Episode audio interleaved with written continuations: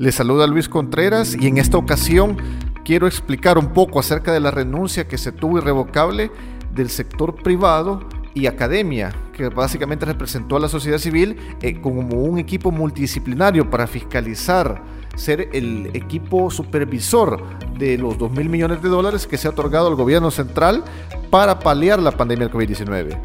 Esto es preocupante porque en el pasado no se tuvo un equipo como tal en tres gobiernos de arena, en dos del FMLN. Sabemos de que no hubo una fiscalización y no hubo transparencia de los fondos. Sabemos el fatídico destino que tuvieron muchos de esos dineros del Estado, por los cuales ya muchos expolíticos y exfuncionarios están, están condenados en eh, diferentes penales del Salvador. Es importante que los liderazgos eh, del país, del sector privado, eh, la oposición política, dejen a un lado su ideología partidaria y también cualquier interés de aspiración política del 2021 para tratar de consolidar un equipo que nuevamente pueda retomar estas conversaciones y establecer los acuerdos políticos que ya se venían dando semanas atrás. Es decir, darle una continuidad certera de cara al desconfinamiento que se vecina para dinamizar la economía. Hemos visto cómo España, Alemania ya presentaron planes de desconfinamiento para reactivar su economía como tal, eh, focalizando ciertos rubros, los cuales van a entrar ya en la dinámica económica.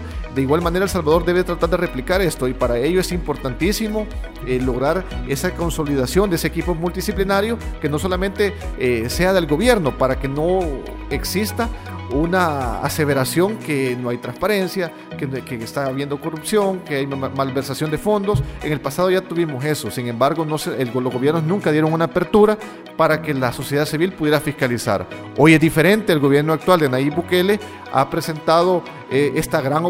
para que la sociedad civil y la academia se sumen y es importante que ellos no desperdicien esta oportunidad y ser partícipes de los planes de fiscalización que se tendrá para el uso de los dineros eh, de los 2 mil millones de dólares específicamente aprobados para el gobierno central.